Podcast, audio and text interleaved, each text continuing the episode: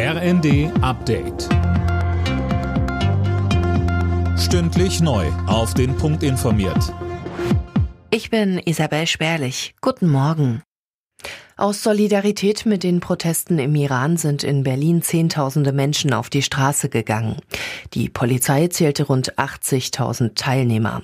Seit einem Monat gibt es im Iran heftige Proteste gegen das Regime, gegen die immer wieder mit Gewalt vorgegangen wird.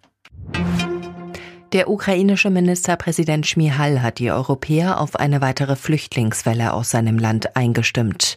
In der Frankfurter Allgemeinen Sonntagszeitung spricht er von einem Migrationstsunami, den Kremlchef Putin auslösen will, Sönke Röhlin. Ja, und das ist gar nicht mal so abwegig, wenn der Ukraine Strom, Heizung und Trinkwasserversorgung ausfallen. Und Deutschland ist teilweise schon jetzt am Limit, was die Aufnahme von Flüchtlingen angeht.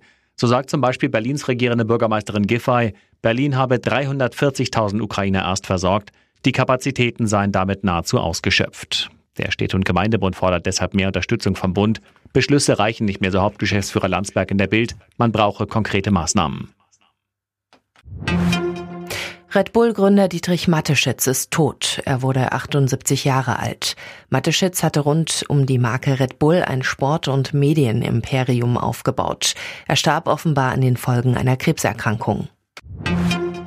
Die Ergebnisse der Fußball-Bundesliga Gladbach Frankfurt 1 zu 3, Dortmund Stuttgart 5 zu 0, Hoffenheim Bayern 0 zu 2, Augsburg Leipzig 3 zu 3, Freiburg Bremen 2 zu 0 und Leverkusen Wolfsburg 2 zu 2. Beim Formel 1 Grand Prix in Texas startet Ferrari-Pilot Carlos Sainz von der Pole Position.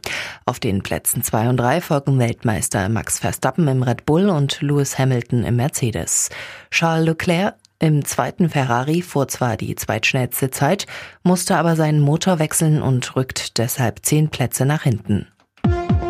Alle Nachrichten auf rnd.de